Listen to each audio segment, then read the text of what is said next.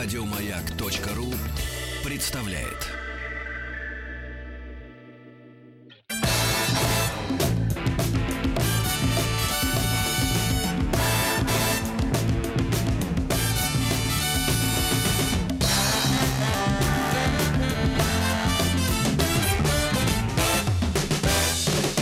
Вахтанг Махарадзе и Павел Картаев. В этом году исполняется 30 лет падения Берлинской стены, символ разделения мира на западные и восточные блоки, и это событие натолкнуло нас, нас на мысль э, сделать цикл передач, который мы, прям заметно. который мы называем, да, соцлагерь. И сегодня поговорим о попытке Болгарии уйти от опеки СССР. Это 89 год, конец эпохи Живкова. И у нас в гостях кандидат исторических наук, доцент кафедры истории южных и западных славян исторического факультета МГУ имени Ломоносова Ольга Анатольевна Дубовик. Ольга Анатольевна, здравствуйте. Добрый день. Здравствуйте. И предлагаю начать знакомство с этой замечательной страной немножко заранее, до эпохи СССР. И где у нас будет точка входа, в каком году? Ну, наверное, окончание Второй мировой войны. Давайте посмотрим.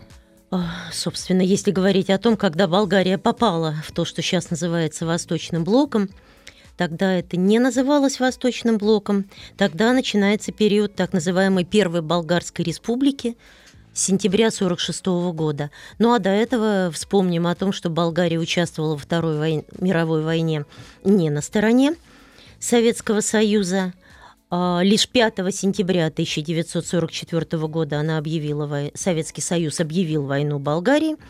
8 сентября советские войска вошли в Болгарию и были встречены хлебом солью. Угу. Такая своеобразная трехдневная война.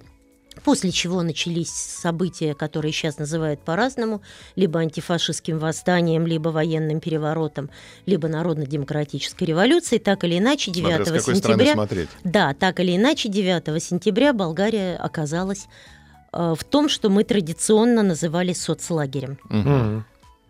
Как, а, как это произошло? Бескровно, как говорится, бархат? Практически да. бескровно, практически бескровно. А почему хлебом Общество, солью встретили? А почему потому это? что болгарское общество, болгарский народ всегда очень доброжелательно относились к русским, к России исторически сложилось, православные, исторические и прочие связи. А как они оказались на стороне не Советского Союза во Второй а, мировой? Это вопрос э, требует отдельной передачи, что в Первой мировой войне, что во Второй мировой войне. Болгария оказалась не на стороне России или Советского Союза. На мой взгляд, если коротко, причина чисто экономических угу. интересов а, близости, как ни странно, с Германией, то есть экономические интересы были на стороне Германии и того блока, а симпатии человеческие очень часто были на стороне России или Советского Союза, но болгары никогда фактически не воевали против русских.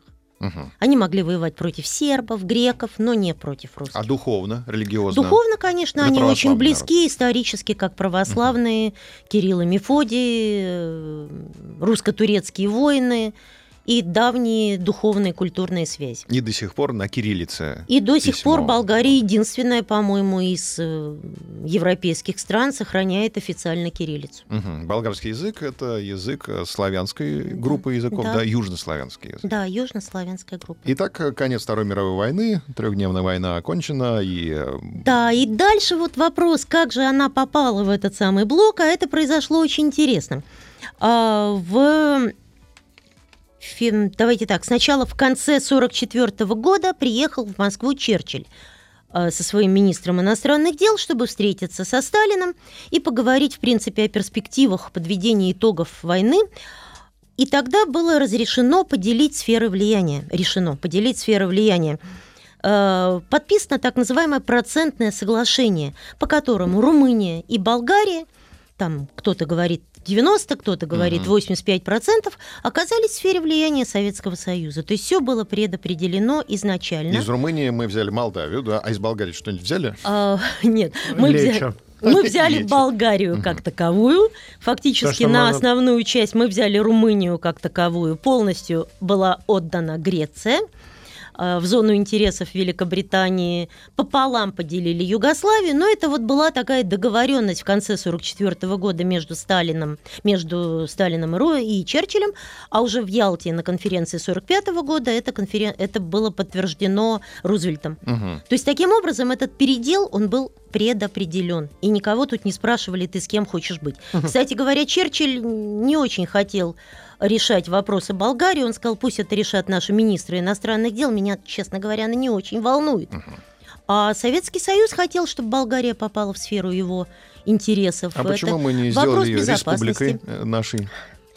Это, ну, во-первых, у нас нет общей границы. Угу. Многие про это забывают. Ну что ж, Калининград у нас тоже Во-вторых, Живкова очень часто обвиняли в том, что он хотел сделать Болгарию 16-й республику. Он говорил, что все это мерзкие инсинуации журналистов и прочих мошенников. Болгария не за границей, а именно тогда, наверное, появилось это высказывание. Э, обидное высказывание на уровне таких общих каких-то стереотипов про эту самую курицу, не птицу, которая живет до сих пор.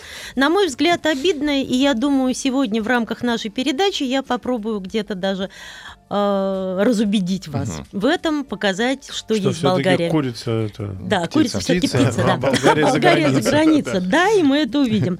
Итак, Болгария оказалась в зоне влияния, в зоне интересов. политическая передача на маяке. Советского Союза. А дальше уже Болгария пошла четко по пути вот э, других стран соцлагеря. Это период народной демократии, Народная республика Болгария, НРБ, да? НРБ, да. Нет, период народной демократии, это был тоже очень важный этап в истории всех славянских стран.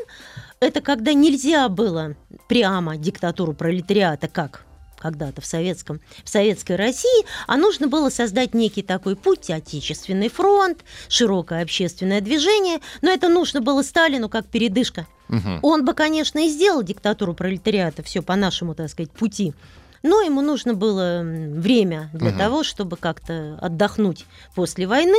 И тогда была придумана народная демократия, которая предполагала некий плюрализм партий, мнений, форм собственности и так далее. Тодор Живков появился сразу? Позже. А, позже. А, после этой народной демократии был еще период культа личности. Угу. У них был свой эм, ну, язык не повернет сказать свой Сталин, потому что это, конечно, уровень немножко другой.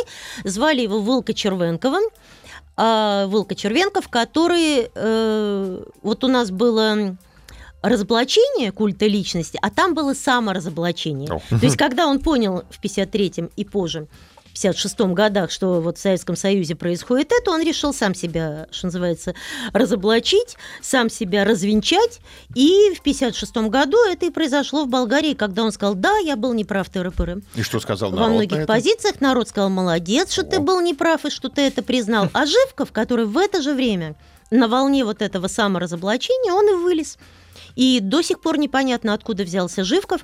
У него не было образования, он закончил какое-то графическое среднее училище в Софии. Он делал исключительно партийную карьеру, и, как сказал один из его соратников, точнее написал в своих воспоминаниях, что таких, как Живков, было 500 человек. Он абсолютно средний, абсолютно ничем выдающимся не отличавшийся. Ну, это хорошо. О, ну, наверное, такие нужны были. Угу. наверное, такие Система. нужны были во власти, угу. да.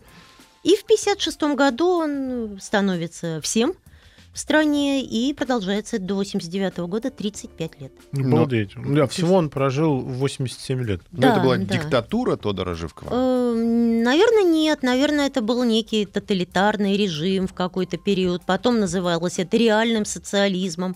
Ну, в принципе, они все повторяли за нами. Угу. Была а... национализация, была индустриализация, была коллективизация, был культ личности. То есть они во многом шли э, одним путем. А семью и друзей он привел э, к власти? Дочку Людмила Живкова. Она, кстати, была очень достойным человеком. Рано умерла, ей, по-моему, еще 40 не было. Она занимала всяческие посты, закончила исторический факультет Софийского университета, занималась вопросами культуры, международными связями. Образованная была барышня. До сих пор Национальный дворец культуры носит ее имя. Ничего себе. Очень достойная была женщина, очень многое сделала для Болгарии, для культуры Болгарии. Угу. А родители Тодора Живкова были из простых, из простых людей? Из простых. Из простых. Рабочие, То есть они, крестьяне. они, я думаю, крестьянство. Откуда там рабочие? Угу. Болгария аграрная страна. Аграрная. Это мы ее, когда уже угу. возник СЭФ, превратили в индустриальную. Изначально mm. это аграрная страна. Мы построили заводы там, да? мы есть... там много чего построили, мы ее втянули в СЭФ,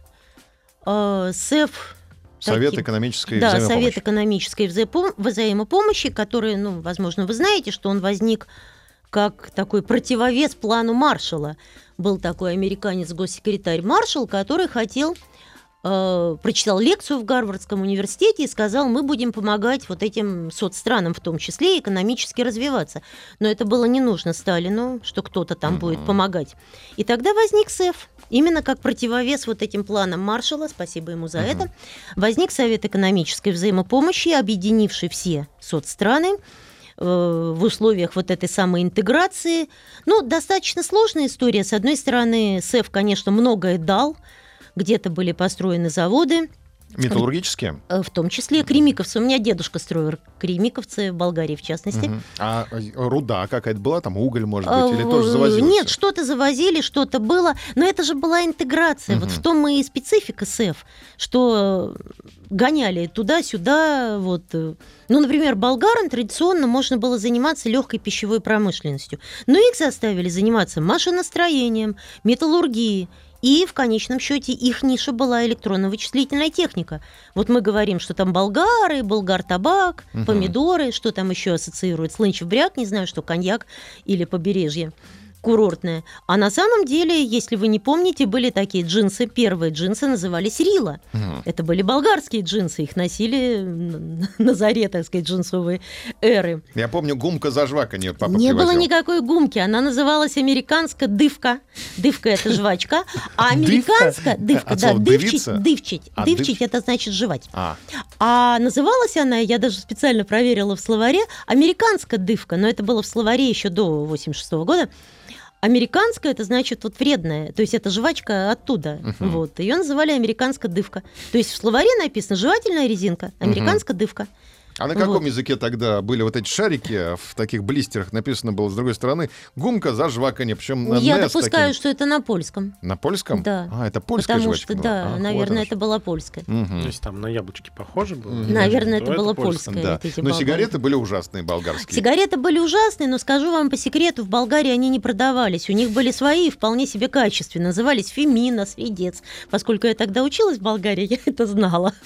Вот. То есть то, что они поставляли нам, то, что курила еще моя бабушка, типа там Родопи. Опал, Родопи, Стюардесса, БТ, это все дрянь была полная. А у них были вполне качественные сигареты, в том числе женские, ароматизированные и вполне себе пристойные. Мгм. Надо напомнить всем, что мы не одобряем. Не одобряем. Курение. Да, Да-да, мы не одобряем курение, это было давно. И употребление алкогольных напитков, среди которых вспоминается слынчев бряк. Да, Слынчев бряк, Плиска, Преслав. Это все были болгарские бренди, очень недорогие. Там стоили они 3,70, по-моему, левов. Вот. И вполне себе любимые, в том И числе и у после нас. них уже и стюардессы, и БТ, и все нормально заходило, да, все покажется, да, все Лев конвертировался на международном рынке или нет? С 90 какого-то года, когда был введен этот валютный борт, и лев э, привязан был к марке, Мгм. ну а теперь, соответственно, к евро. И там все стабильно, до сих пор там... А до сих пор левый, Да, да? То есть до не сих евро, пор нет, они не вошли в еврозону, войдя в Евросоюз, они не вошли в еврозону. как и чехи. Да, но у них, ну они, кстати, держатся за свою валюту, и поскольку она привязана теперь к евро, ну то есть так, два лева это одно евро. Мгм. Вот, и Ну, это стабильно. Ну да. А уровень цен в современной Болгарии, он э, похож на цены Евросоюза? Или как в Чехии все дешевле в два раза, там, в полтора? А, Как в Чехии, как в Венгрии, как в Польше, где удали- удалось сохранить свою валюту на таком наличном опыте, могу сказать, что дешевле. А это Там- все страны, кто сохранил, они Да, все да. сейчас Я счастливы и просто- радуются, что они не вступили в Да, еврозону. да, я была в Словакии, когда они вступили в еврозону. Это был буквально вот тот день. У них все цены моментально округлили в большую сторону. И Ага. они завыли, потому что зачем нам нужно евро? У нас все было дешевле. Когда буквально каждая сумма будет округлена Да-да-да. туда, вот это, естественно, не нравится. Поэтому чехи, болгары, поляки, венгры, по-моему, сохраняют свою Мгм. валюту. Лечо — это продукт переработки болгарского перца, я так понимаю. Да, он которого на самом деле переизбытке. болгарский, или это мы его так называем? Это сейчас, э, ну, он, естественно, есть и болгарский. Кстати, у болгар есть такая машинка, которая есть только у болгар, которых нету, например, у сербов. Сербы, с одной стороны, иронизируют, с другой завидуют. То есть, что у сербов, что у болгар есть такое блюдо, называется печени, перцы. Мгм. А, такие, как бы пришпаренные с двух сторон. Так вот, болгары изобрели специальную машинку, которая называется чушка. Чушка это перец. Чушка-пек. Чушка-пек. чушка-пек. Чушка-пек – это машинка для запекания вот этих самых перцев. Есть только у болгар. Они этим А как гордятся. она выглядит? Ну, как, как, как такая электрическая штука, на которую электрический штырь, на который вставляется А, перец, и он, да, похоже на машинку, как делали раньше хот-доги, если помните. Чушка пек. Вот, чушка-пек. Да, есть только у болгар. А, лев делится на еще какие-то копеечки. болгар. Статинки. Статинки это Да, называется? статинки, да. А потому что в, одной, в одном леве 100 таких Статинок, да, копеечек они, статин. да, есть мелкие. Мелкие монетки называются статинки. Мгм. А, хорошо, это, значит, получается, мы получали лечо от э, болгар, болгар получали от нас э, тяжелую промышленность, электронику. Нет, они от нас получили, получали 40 миллионов рублей ежегодно Так. для поддержания в рамках СЭФ. А мы, соответственно, я считаю, задумавшись, что ЕСЭФ, он был выгоден Советскому Союзу как блок, Мгм. противостоящий западным блокам экономическим, он был выгоден э, с точки зрения того, что вот эта интеграция позволяла Советскому Союзу получать, в общем, все, что она хотела. И там же не было нормальной валюты в рамках СЭФ. Это был так называемый переводной рубль, то есть бартер. Мгм. И Советский Союз мог регулировать то, что нужно. Кстати, вспомните еще болгарские дубленки, Мгм. которые тоже славились. Ну да, Вот. шубы в Греции всегда были, да. в Тогда еще дубленки. не было греческих шуб, тогда были болгарские дубленки которые вполне себе ценились и были качественные. Ну, То есть там югославскую обувь, болгарские дубленки и так далее. Все это Йогурт почему-то вспомнили. а, Да. Он не был болгарским. По-моему, первые йогурты появились где-то чешские, польские. Ну, если я правильно помню. Болгария время. хорошо жила на 40 миллионов э, рублей, и наверняка там все были довольны, да? Мне кажется, нашим, тебе э, выдай со- 40 миллионов соседством? рублей, ты Вы очень хорошо знаете, жил. наверное, они были довольны. Вот. Во всяком случае, они жили спокойно, стабильно. И оппозиции не было, да, А, которая вот не раскачивала. было. Вот не было. Я сейчас даже, когда пыталась понять, была ли в Болгарии серьезная оппозиция, поняла, что ее не было. В 60-е годы были, был такой Гаруня, называли, звался он Гаруня, но это как бы прозвище. Но его, он был антиживковистом, Мгм. с одной стороны. С другой стороны, в его, так сказать, взглядах были намешаны скорее сталинизм и маоизм. Мгм. Вот, то есть он вот этим пытался бороться с Живковым, обвиняя его в том, что он неверный, как бы ленинец, марксист и прочее. Вот. А настоящей оппозиции, как, например, в Чехии, э, в Болгарии не было. Мгм.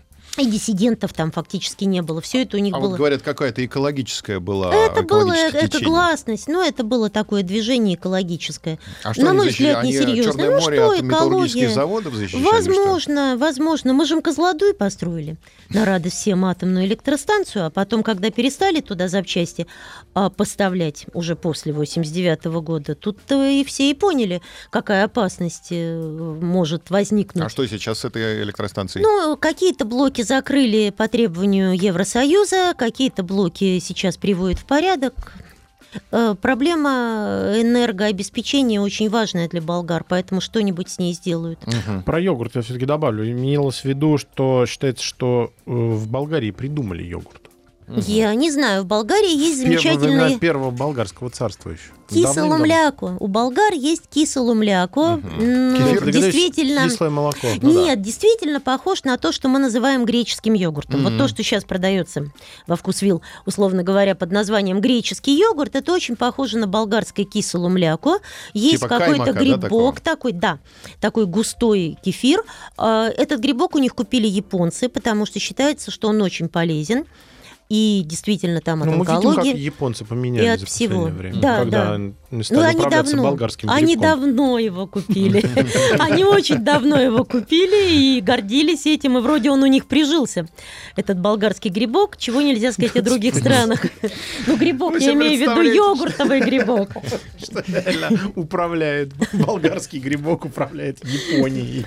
Значит, выяснили мы, что оппозиции как таковой не было, значит, и спецслужбам там делать нечего было. Нет, но в они там всегда присутствовали, так А вот скажем. об этом мы поговорим подробнее сразу после новостей, новостей спорта. Ну, мы сейчас узнаем, если действительно спецслужбы там были, то вряд ли мы поговорим об этом после новостей. Кандидат исторических наук, доцент кафедры истории южных и западных славян исторического факультета МГУ Ломоносова Ольга Анатольевна Дубовик у нас в гостях. Говорим о попытке Болгарии уйти от опеки СССР.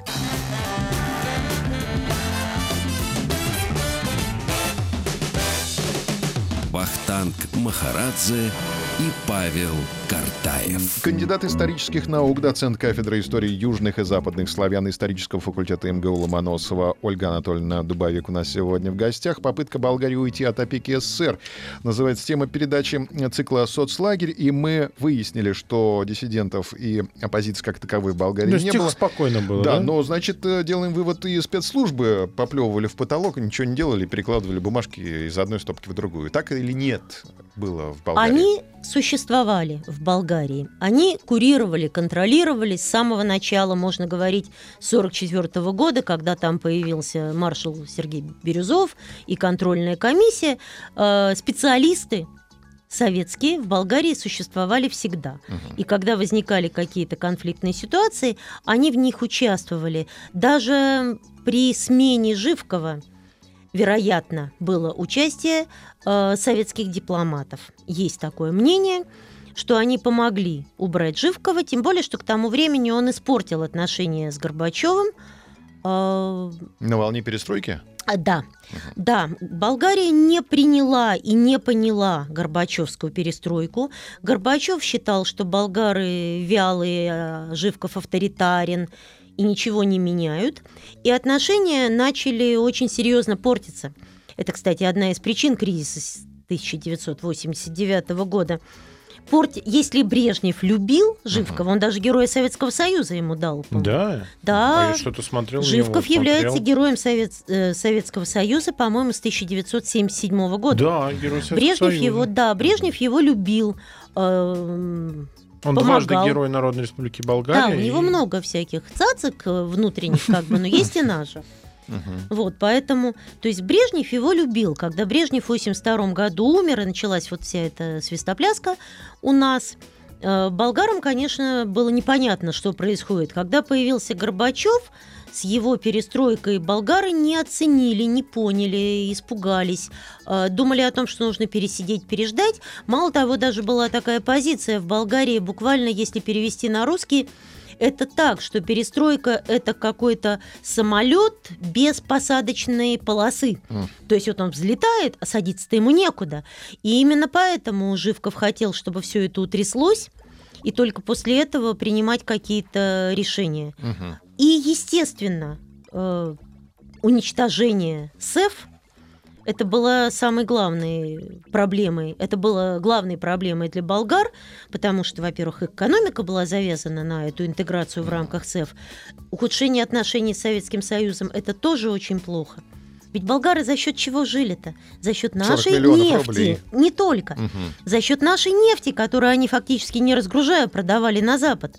А когда Советский Союз и Горбачев перестали эту нефть поставлять, то это основной источник финансирования болгарской экономики. А, То есть все созда- знакомо. Да, создавать машины электронно-вычислительные болгары научились, да, действительно у них были хорошие специалисты, которые до сих пор котируются где-нибудь в Америке и в Канаде.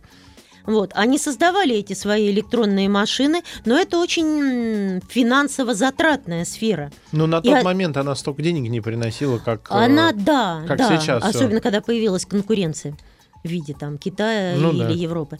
Вот, э, то есть когда не стало Брежнева, и когда вот отношения на уровне глав государств стали портиться, у Болгарии просто исчез, исчез основной источник э, экономической жизни, как бы. Вот. И где люди брали деньги? Они уезжали за границу работать? Это уже позже. Мгм. Это уже позже. А границы Тогда- были на замке, да? Невозможно Тогда было еще, да, тогда, никуда. тогда это было гораздо сложнее, никто там серьезно убежать не мог, хотя были какие-то, вот я еще раз говорю, специалисты в этой самой а, в математике, компьютерной сфере, они находили применение а, в Европе, в Америке, в Канаде, но это не касалось основной как бы массы населения. Но выехать из Болгарии за границу было проще, чем из Советского Союза за границу. Наверное, примерно так же. Вот в те, если мы говорим о первой половине, второй половине 80-х годов, Мгм. примерно так же. Выездные визы и все. да, да, да, да. Ну как там, не виза там, комиссия, Ну да.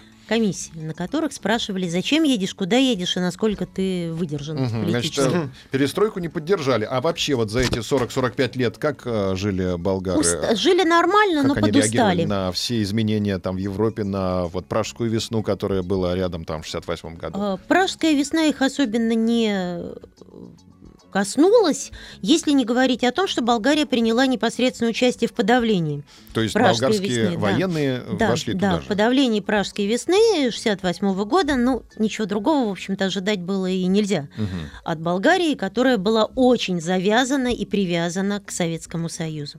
Мгм. Вот, это были очень близкие, теплые, нежные отношения на протяжении многих лет. И Живков, Брежнев были очень много фотографий. Живков всегда ездил отдыхать к Брежневу в Крым и так далее. То есть Мгм. это были действительно очень... Ну, там такие- недалеко, на пароходе Да. по да, Черному там морю. да, там можно было так. Мгм. Вот, Кстати, вот по поводу курортов болгарских, насколько они отличались от советских курортов? отличались выго- тогда, в общем-то, выгодную сторону для болгар, да, там все было чисто. Э, Я первый раз оказалась в Болгарии где-то в 83-82 году, когда университет, э, группа студентов университета поехала в Болгарию, мы жили на побережье, отдыхали в основном, где-то там в перерывах между отдыхом собирали какие-то персики. И вот тогда я, в общем-то, почувствовала себя впервые за границей. Это была именно Болгария, где было очень много неведанного, непонятного, Например. вкусного. Ну, я не знаю, там, например, у нас э, маленькие джемы в пластиковых таких, э, я не знаю, как это, емкостях появились, по-моему, только во время Олимпиады 80-го года. Вот, в Болгарии это все было. Маленькие, Порционные такие. да, маленькие, такие маленькие порционные там джемы, маслица, какие-то вкусные колбаски. Нет, там было очень много такого, что давало ощущение, что ты за границей. Мгм. А Мгм. что вы привезли на память из той поездки? Из той, по-моему, ничего, а вот из той, когда я училась в Болгарии, была такая стажировка, тогда отправляли на 9 месяцев, мы там писали дипломы в Софийском университете. Я за стипендию, которую нам платили, умудрилась скопить на какую-то шубку из каких-то котиков. Ничего себе. Да, то есть это вполне было возможно. То есть цены там были вполне разумные, и на студенческую стипендию можно было и жить, и даже накопить. Как жила болгарская столица? София была похожа на столичный город или это был обычный такой городок болгарский? А, ну, в первой половине, в первой половине 80-х была похожа. Тогда трудно было мне судить о европейских столицах, но отличалась от Москвы, так скажем, э, выгодную, чище, Веселее. чище, веселее. Но тут надо еще и климат учитывать. Все-таки там не так э, холодно, сыро и Ага. грязно, как у нас.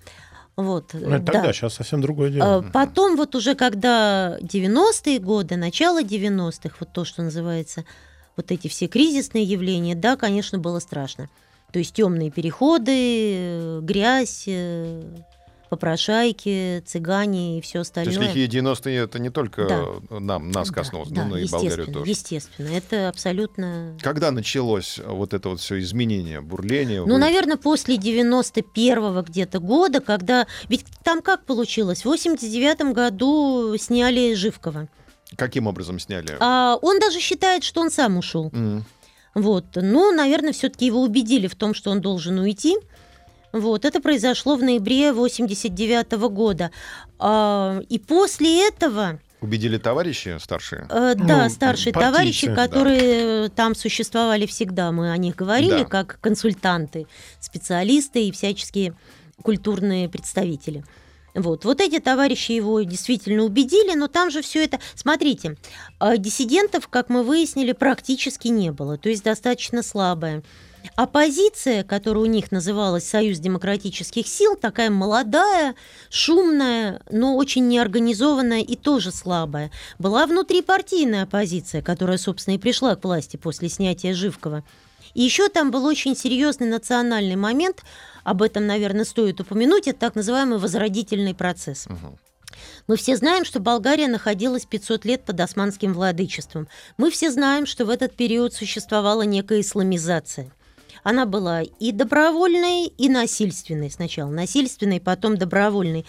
И Живков в последние годы правления решил сыграть на этом болгарском патриотизме и заявить о том, что болгарская нация едина, монолитна, что все эти турки, которые живут в Болгарии, болгарские турки, они вовсе не болгарские турки, они те самые исламизированные во время османского владычества. И предложил им сменить фамилии. И если у них Значит, была фамилия, да, она турецкая, то к ней нужно было прибавить там окончание «ов», условно говоря, и она становилась болгарской. Это не понравилось туркам, и порядка 350 тысяч болгарских турок уехали в Турцию. Мгм. Но там их особенно не ждали. Они там тоже были не нужны, поэтому где-то половина вернулась. Вот эти события, пожалуй, были важны. Это были 1984-85 год, этот возродительный процесс. Вот он повлиял. Были какие-то волнения по поводу этого возродительного процесса, а не какие-то оппозиционные диссидентские А Болгария движения. унитарная страна или фе- федеральное устройство имеет? Э, Ну, в принципе, нет, федерального устройства нет. Не, Единое. у Да, них там- области Нет, только. да, У них там- нет никакого нет, там нет, нет, там нет никаких республик, федераций нет, автономии Там нет. два- 28 обла- областей, Да, да, ну включая области. Софию как да, отдельно. это чисто административное деление, да. Вот. Как удалось сгладить вот этот конфликт, Э, который Ну, достаточно сложно, достаточно сложно его удалось сгладить, они просто вернулись обратно, и как бы этот процесс затих, тем более, что в 89 году начались другие события, связанные со снятием Живкова, с появлением вот этого такого умеренного нового, э, ну, это были те же социалисты, ведь там же, что интересно, в Болгарии после, вот 89 год, Мгм. везде изменения, в Болгарии тоже изменения, Живкова сняли, но кто приходит в власть? Это было до падения Берлинской стены или после? Это было после падения. После падения. Э, Фактически одновременно. 10 ноября был снят Живков. Мгм. Вот. э, Вопрос-то в другом, в том, что после снятия Живкова к власти пришли тоже коммунисты. Мгм. Они же там сразу переименовались, да, выиграли. Да, э, они переименовались, была болгарская коммунистическая партия, была болгарская социалистическая партия. К власти пришел э, советский воспитанник Петр Младенов. а, Другие посты занял Андрей Луканов, тоже советский воспитанник. Это такой умеренный путь, спокойный путь. Вот. И только потом, по-моему, в 90, да, в августе 91 года появился Желю Желев, лидер социал э, СДС, Мгм. Союз Это вот- демократических Это сил. которые э, ну, оп- оппозиционеры нет. э, А, да, Союз демократических Они, сил. вот да, Союз демократических сил, это те самые оппозиционеры, они назывались синие. Даже на спичечных коробочках было написано СДС, время то и наше, то есть время А наше. как синий по-болгарски? Во всех Э, славянских синий, языках? так и А, так и да, есть синий, да? У кого-то Да. плави, у кого-то там... Не-не, синий. Вот. э, То есть вот это СДС, вот эти самые синие, это, была, это был противовес коммунистам, ставшим социалистами. Вот. И такая поляризация произошла в обществе и борьба за власть. Итогом этой борьбы стал приход к власти Жели Желева, который стал президентом Болгарии. Он был доктором философии. Кстати, очень дружил с Людмилой Живковой. Об этом мы поговорим сразу после небольшой паузы.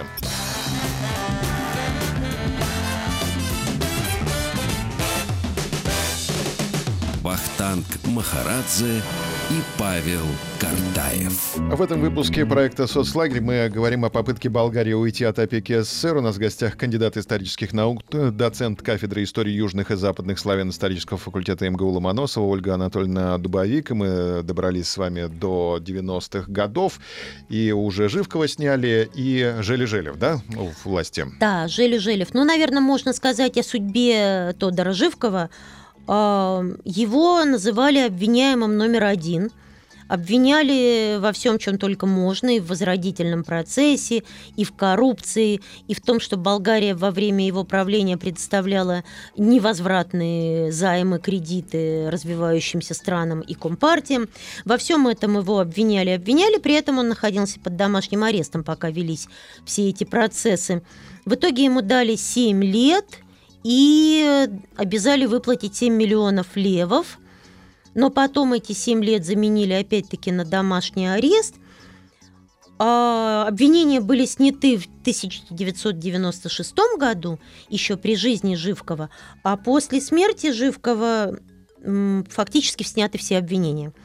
Его даже после 96 года восстановили в рядах партии, Мгм. тогда уже А социалистической. в связи с чем это произошло? Опять пересмотр А, какой-то очередной? Какой-то пересмотр, Осознали. периодический, период- периодический приход к власти представителей соцпартий. Вот, и понимание того, что, в принципе, ничего страшного.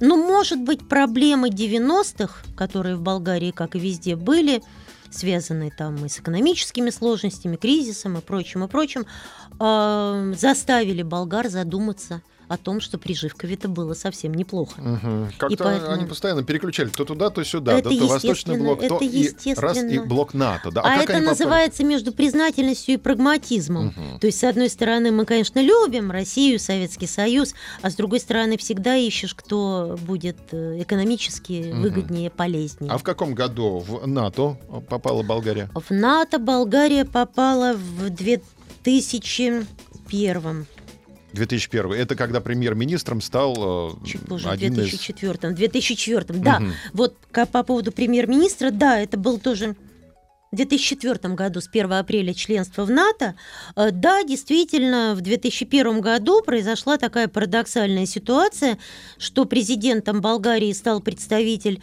социалистической партии Георгий Пырванов, историк, выпускник Софийского университета, а премьер-министром стал Симеон Сакс-Кобург-Готский, представитель болгарской династии, которому удалось спастись. Да, Мгм. болгарской царской династии, которому удалось спастись в 1944 году. Он еще был маленький, его разрешили вывести, вот он подрос, и в 2001 году стал болгарским премьер-министром. И, на мой взгляд, вот именно с 2001 года произошел такой серьезный поворот в сторону Евросоюза, в сторону Европы, и пошел вот этот процесс. В 2004 году Болгария становится членом НАТО, а в 2007 году окончательно становится членом Евросоюза. То есть это Мгм. был такой длительный путь. Но не членом еврозоны, как мы уже Нет, выяснили. еврозоны еще нет, да, и, наверное, не стоит. Вот. А что касается Евросоюза, то это был такой э, достаточно сложный путь, ставились определенные условия, болгары выполняли эти условия, и их постепенно приняли в Евросоюз, что, дало им, что дало им возможность и ездить, э, и учиться, и чувствовать себя полноценными членами Евросоюза. Но сейчас это провинция Евросоюза, это как Э, на Да, наверное, страна, да? провинция, но если взять уже, так сказать, э, современность, то можно сказать, что всяческие еврокомиссии выделили серьезные средства на развитие, благодаря использованию которых в Болгарии были построены дороги, произошла очень качественная реставрация, на мой взгляд, в Софии. София стал э, действительно красивым европейским городом. Э, Болгары получили возможность учиться в Европе бесплатно, как члены Евросоюза. А экономика на чем функционирует? Экономика э, постепенно начинает двигаться в сторону Евросоюза, постепенно отрывается, уже, собственно, оторвалась от э, нас. Мгм. И, наверное... Но это снова аграрная страна, им разрешено нет, нет, выращивать она только не перец. снова аграрная страна. Это, кстати, это парадокс. Болгары очень переживают, что едят помидоры, выращенные, например, в Македонии. Мгм. При том, что у болгар есть свои. Нет, там есть и аграрная, есть и легкая промышленность. Конечно, если говорить о тяжелой промышленности, о машиностроении, то все это пришло в упадок и было разрушено. И основная проблема болгар сегодня это энергоносители, которые они, конечно, А, ну, собственно, история с потоком, с да, которым... да, это история с потоком и с атомной электростанцией Беляна и прочее. Можно закончить оптимистично. Все будет хорошо. Они медленно, тяжело, но придут в цивилизованную Европу. Выйдут из И НАТО. будут, и будут развиваться, насчет выйдут, не думаю, и будут развиваться в рамках цивилизованной Европы э, и дальше. Да, Мгм. тяжело. Болгары уезжают сейчас из Болгарии? Уезжают. Уезжают. Очень большая миграция, Учиться особенно Англию, среди наверное. молодежи в Австрию. В Австрию? Особенно среди а молодежи почему именно в. Австрию? Ну, ближе. Мгм. Вот, ближе, вот, чем в Англию. А, кстати, у Болгарии какие были отношения с Австро-Венгерской империей? Э, Ну, так скажем, никаких, потому что Австро-Венгрия... Нет, были, естественно.